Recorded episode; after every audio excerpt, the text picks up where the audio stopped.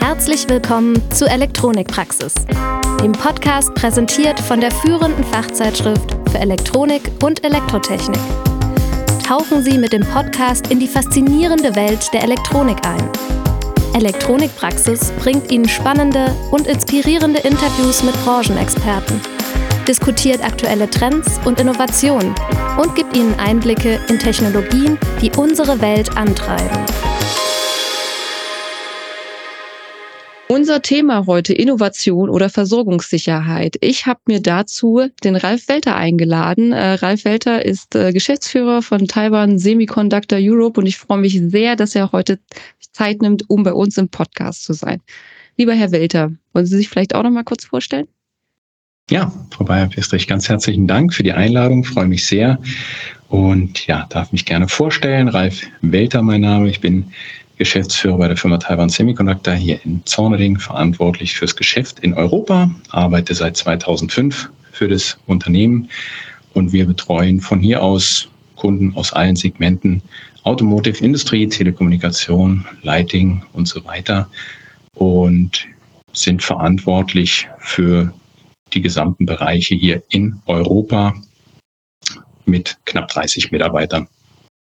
Gut, äh, da haben Sie natürlich auch eine äh, große Verantwortung, gerade was, Sie kommen, glaube ich, auch aus dem Vertrieb äh, ursprünglich und äh, es ist dann natürlich das absolute Thema bei Ihnen, das, äh, die Versorgungssicherheit und ähm, Sie sitzen da quasi äh, direkt an der, an der, äh, am, am Kern des, äh, des Problems. Ähm, wie wirken sich denn die politischen und geografischen Faktoren wie Strafzölle, Kriege oder Naturkatastrophen auf die Bauteilebeschaffung und Versorgungssicherheit aus? Ja, ist eine sehr gute Frage. Also die Strafzölle gelten, zumindest was Europa anbelangt, ja nur bedingt. Zum einen haben wir zwischen USA und Europa seit 2022 keine Strafzölle mehr. Das ist schon mal sehr gut. Dann haben wir die Thematik mit UK. Dort gibt es keine Strafzölle, aber immerhin ein sogenanntes TCA. Das ist ein Trade and Cooperation Agreement. Das gilt für alle Warensendungen von der EU nach UK, allerdings nicht für Nordirland. Dennoch ist seit Anfang 2021 auch hier eine Zollanmeldung erforderlich. Das heißt, was diese Zollthematik anbelangt, kann man das ein bisschen vernachlässigen. Allerdings, was uns natürlich sehr beschäftigt, sind ja, ich sage jetzt mal, die politischen Konflikte oder auch grundsätzlich politische Einflussfaktoren. Wir alle wissen, dass seit Februar 2022 der Ukraine-Konflikt schwelt, dass die ja, Situation einfach Auswirkungen auf die gesamtwirtschaftliche Situation hat. Das fängt an, dass die Inflation doch sehr, sehr stark gestiegen ist, damit steigende Kosten einhergehen, Gas, Strom, andere wichtige Mittel des täglichen Lebens. Und diese wirken sich sowohl auf Haushalte, aber auch für Unternehmen aus. Und somit haben wir oder auch andere Kunden mit gestiegenen Kosten für Rohmaterialien zu kämpfen, gestiegene Kosten für Lohnerhöhungen. Und diese können halt oft nicht im selben Maße weitergegeben werden. Hinzu kommt, dass durch den Wegfall von Russland oder dem Markt in Russland natürlich ein deutlicher Nachfragerückgang vorhanden gewesen ist. Dazu kommt, dass steigende Preise und steigende Zinsen für die Geldbeschaffung insgesamt die Situation sowohl für Privatpersonen als auch für Firmen deutlich schwieriger gemacht haben. Nehmen wir mal ein Beispiel. Ein Kunde hat eine sehr hohe Kapitalbindung durch ein hohes Lager. Immer noch Engpasssituationen sind vorhanden, wenn ich 100 Bauteile für eine Leiterplatte benötige, benötige aber nur 99 vorhanden habe, dann ja, fehlt mir das entscheidende Teil, um fertigen zu können. Das heißt, ich kann nicht ausliefern, habe somit keinen Umsatzeingang. Auf der anderen Seite habe ich unter Umständen einen Lagerbestand, der noch mit Fremdkapital finanziert ist, der durch ja, hohe Zinsen einfach auch abgetragen werden muss. Dann muss mein Vorlieferant bezahlt werden und unter Umständen die Lagerfläche, weil ich so viel Lagerfläche habe, dass ich externe Lager anmieten muss, was in der heutigen Zeit nicht selten ist. Und somit habe ich ein Risiko von Insolvenzen. Also das ist so ein bisschen der Einfluss, der sich momentan breit macht. Wir haben es an einem anderen Beispiel mit der Silicon Valley Bank und der Credit Suisse gesehen, wie schnell sowas gehen kann, was unter Umständen dann auch Einfluss auf unseren Markt hat. Dann hatten Sie angesprochen Naturkatastrophen. Da haben wir ein paar gute Beispiele aus der Vergangenheit, die uns ein bisschen sensibilisiert haben, wie zum Beispiel der Vulkanausbruch in Island, der den Flugverkehr in Europa lahmgelegt hat, dann Fukushima, Thailand 2011 mit der Flutkatastrophe oder jetzt im Jahr 2022 eine Kältewelle in den USA, in Osten Texas, wo auch viele der Halbleiterhersteller betroffen waren. Und somit habe ich auch geografisch ein Risiko und das hat wiederum Einfluss auf die Produktion und die Versorgungssicherheit weltweit. Genau, Sie haben es ja gerade schon gesagt, eigentlich ähm, muss man sich ja in Zeiten der Multikrise auf alle Eventualitäten äh, vorbereiten. ähm, deswegen jetzt noch die Frage, inwiefern sind Second Source und Risikomanagement in der aktuellen Technologie- und Innovationslandschaft von besonderer Bedeutung? Also es ist ein zweischneidiges Schwert. Es gibt den Widerspruch zwischen Innovation und Versorgungssicherheit. Ich kann mal ein Zitat vorwegschieben, was mir immer wieder im Kopf geblieben ist. Und zwar Ende des 19. Jahrhunderts hat ein amerikanischer Jurist und Patentkommissar, er hieß Charles H. Dewey, gesagt, es gibt, gibt nichts Neues mehr. Alles, was man erfinden kann, ist schon erfunden worden. Wären wir bei diesem Prinzip geblieben, würden wir heute nicht hier zusammensetzen und so nett miteinander plaudern. Daher bin ich, was das anbelangt, ein absoluter Fürsprecher zum Thema der Innovation. Dadurch kann ich mir als Unternehmen, ich mir als Region, Land einen Technologievorsprung verschaffen. Es geht dann auch damit einher, dass ich sage, nicht die Großen fressen die Kleinen, sondern die Schnellen, die Langsamen. Ein Beispiel, Ende der 90er hatten wir, was die Telekommunikationsindustrie anbelangt, ganz andere dominierende Player im Markt als heute. Mal als Beispiel seinerzeit waren Siemens, Nokia und Ericsson die großen Player global. Heute sind es zum Beispiel Apple und Samsung. Das heißt, da hat eine Veränderung stattgefunden, weil halt auch Unternehmen wie Apple und Samsung sehr innovativ waren und sich auch sehr stark zum Beispiel auf Single Sourcen verlassen haben. Auf der anderen Seite bin ich auch ein Fürsprecher der Versorgungssicherheit, denn warum soll ich, wenn technologisch möglich, nicht direkt eine Second Source einsetzen? Denn ich kann damit gewissen Risiken entgegenwirken. Sollte es, wie eben schon erwähnt, mal zu einem Erdbeben, Flut oder sonstigen geografischen Einflussfaktoren kommen, habe ich unter Umständen durch die Second Source Betrachtung die Möglichkeit, diesem Risiko zu entgehen.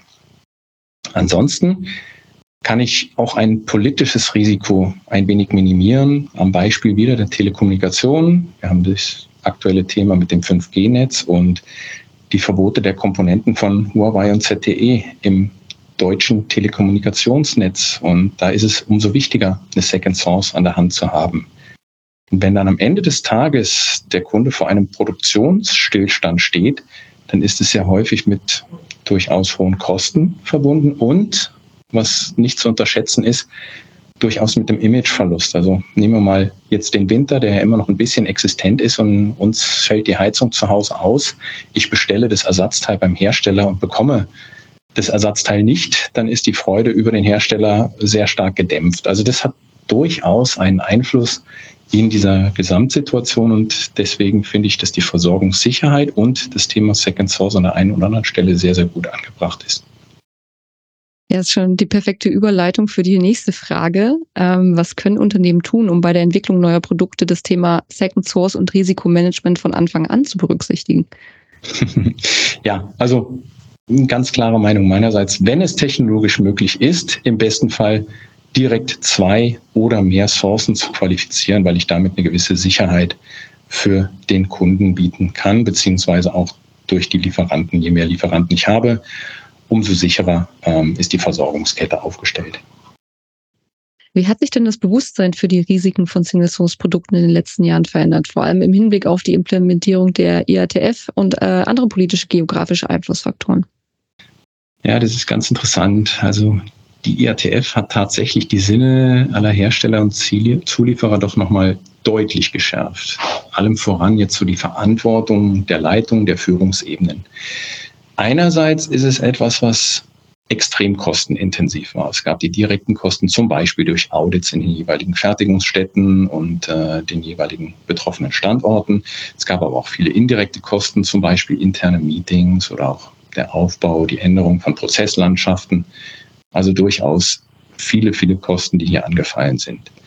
In der Gesamtbetrachtung kann ich sagen, für uns war es durchaus positiv. Wir haben sehr viele Prozesse hinterfragt, wir haben sehr viele Prozesse neu erstellt, was dann insgesamt zu einer Steigerung der Effizienz der gesamten Abläufe, aber, und das finde ich auch sehr wichtig, zu einer besseren Kommunikation zwischen den Schnittstellen geführt hat.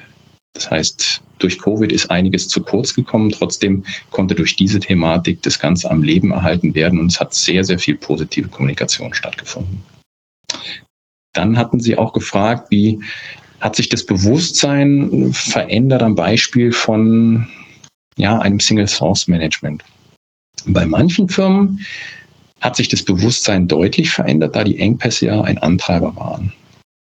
Also einige haben erkannt, dass ja, entgangene Umsätze und Strafzahlungen für Bandstellstände durch fehlende Verfügbarkeit von Produkten unter Umständen deutlich kostenintensiver sind als Second Source Produkte von vornherein zu berücksichtigen. Und das geht wieder einher mit dem Risikomanagement der IATF, weil es ja auch ein Bestandteil ist. Andere Firmen haben sich dann ein bisschen anders verhalten und sehen das immer noch nicht so, dass sie sagen, wir brauchen unbedingt eine Second Source. Was ich aber zu TSC sagen kann, ist, wir selbst haben das Thema des Risikomanagements schon nach Fukushima recht stark und intensiv intern diskutiert. Wir hatten zum damaligen Zeitpunkt insgesamt vier Fertigungsstätten. Davon waren drei Frontends und ein Backend, wobei zwei Frontends in Taiwan waren, ein Frontend in China und ein Backend in China. Und das haben wir so aufgesplittet, dass wir ein Frontend geschlossen bzw. umgebaut haben zu einem Backend. Und so haben wir jetzt ein Risikomanagement, dass wir ein Frontend in China haben, ein Frontend in Taiwan, wiederum ein Backend in China und ein Backend in Taiwan. Somit habe ich zumindest mal geografische Risiken auf dem Weg minimiert. Und ja, in der Summe ist es so, dass die IATF, weil Sie es angesprochen haben, aus meiner Sicht für die Optimierung der Abläufe innerhalb unserer eigenen Organisation mit der Zielsetzung der Risikominderung und der Steigerung der Effizienz gesorgt hat. Also somit positives Fazit aus meiner Sicht. Und Sie hatten jetzt erwähnt, dass es äh, da natürlich viele Veränderungen gab ähm, im Bewusstsein für die Risiken und äh, dass sich Unternehmen wahrscheinlich doch eher einig sind, dass man da vielleicht ein bisschen diversifizieren muss und ein bisschen anders planen muss. Was sind denn jetzt die Herausforderungen und Hürden, wenn ich äh, als Unternehmen äh, versuche, Second Source und Risikomanagement direkt in meine Produktentwicklungsprozesse zu integrieren? Mhm. Ja, wichtige Frage. Es klingt so einfach, ist aber dann doch etwas komplexer. Es beginnt einfach mit der Qualifizierung des Lieferanten. Sie haben eben die IATF 16949 angesprochen. Wenn ich beispielsweise im Automotive-Bereich tätig bin, dann ist es eine Grundvoraussetzung, dass mein Lieferant über diese Zertifizierung verfügt. Ist diese Thematik geklärt, dann ja, werde ich den Lieferanten sehr wahrscheinlich auditieren, Freigabe von Standorten durchführen, was dann auch wiederum mit hohen Kosten verbunden ist. Ich sollte bestenfalls von vornherein geografisch und auch politische Risiken betrachten.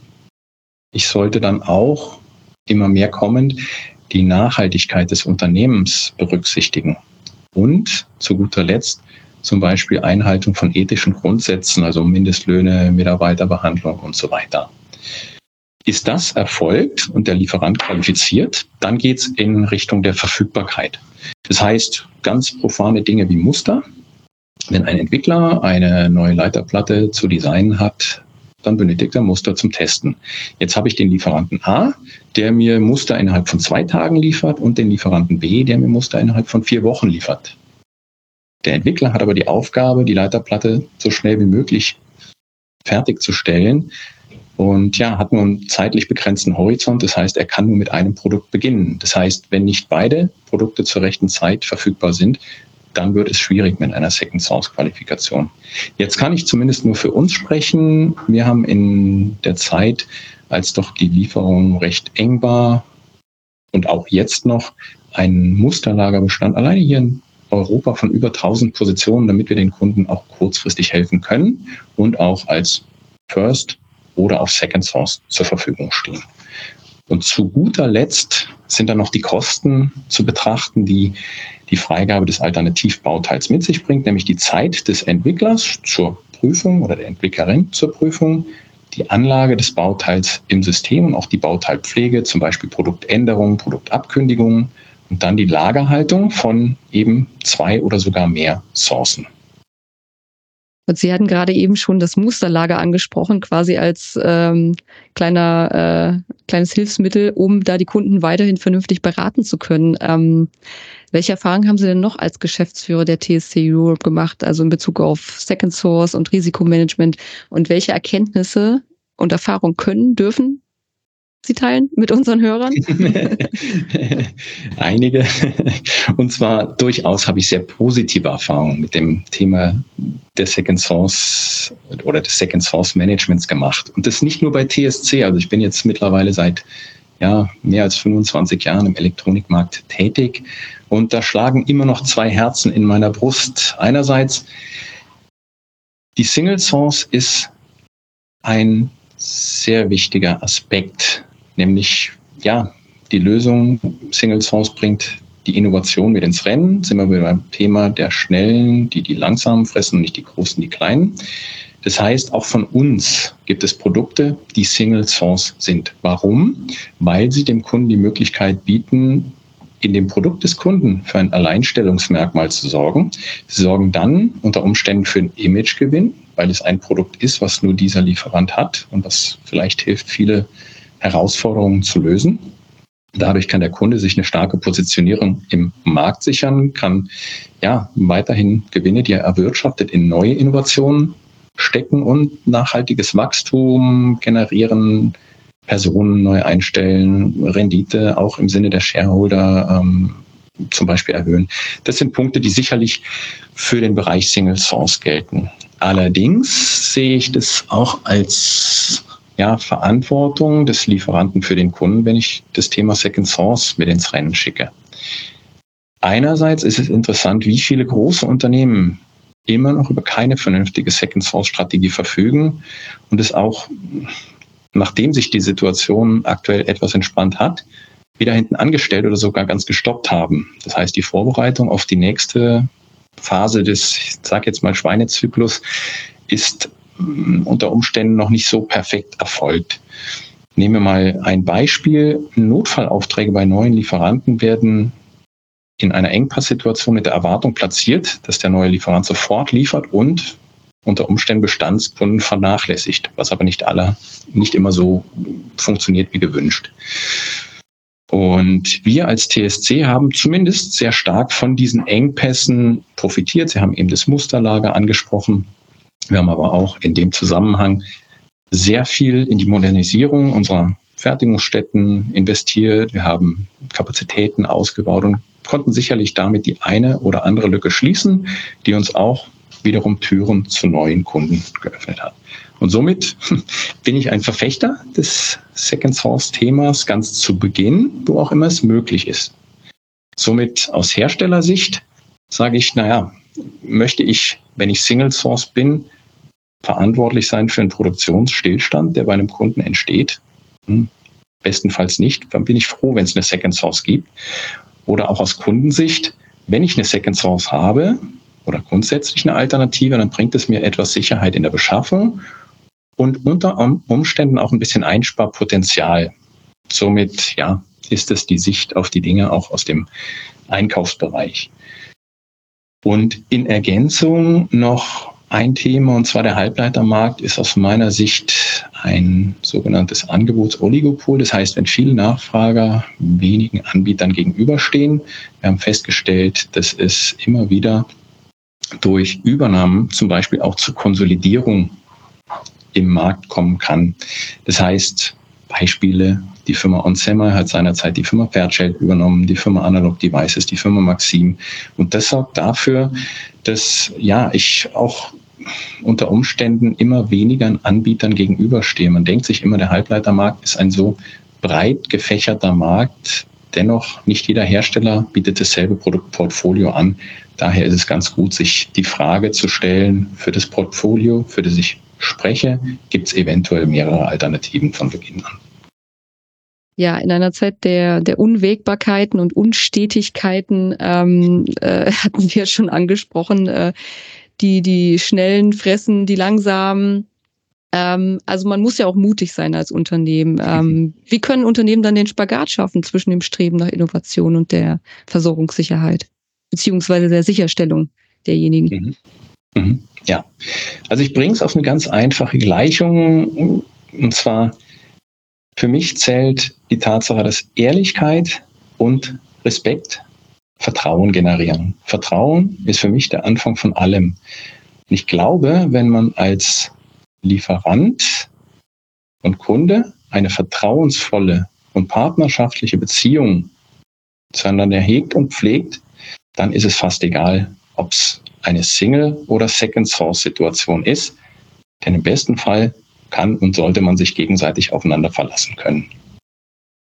Ja, das war ein wunderbares Schlusswort, äh, lieber Herr Welter. Vielen, vielen Dank für Ihre Zeit. Es war wunderbar, dass Sie da waren und sich Zeit genommen haben für unser kleines Podcast-Projekt. Ähm, haben Sie noch äh, ein, ein Abschlusswort für unsere Zuhörer?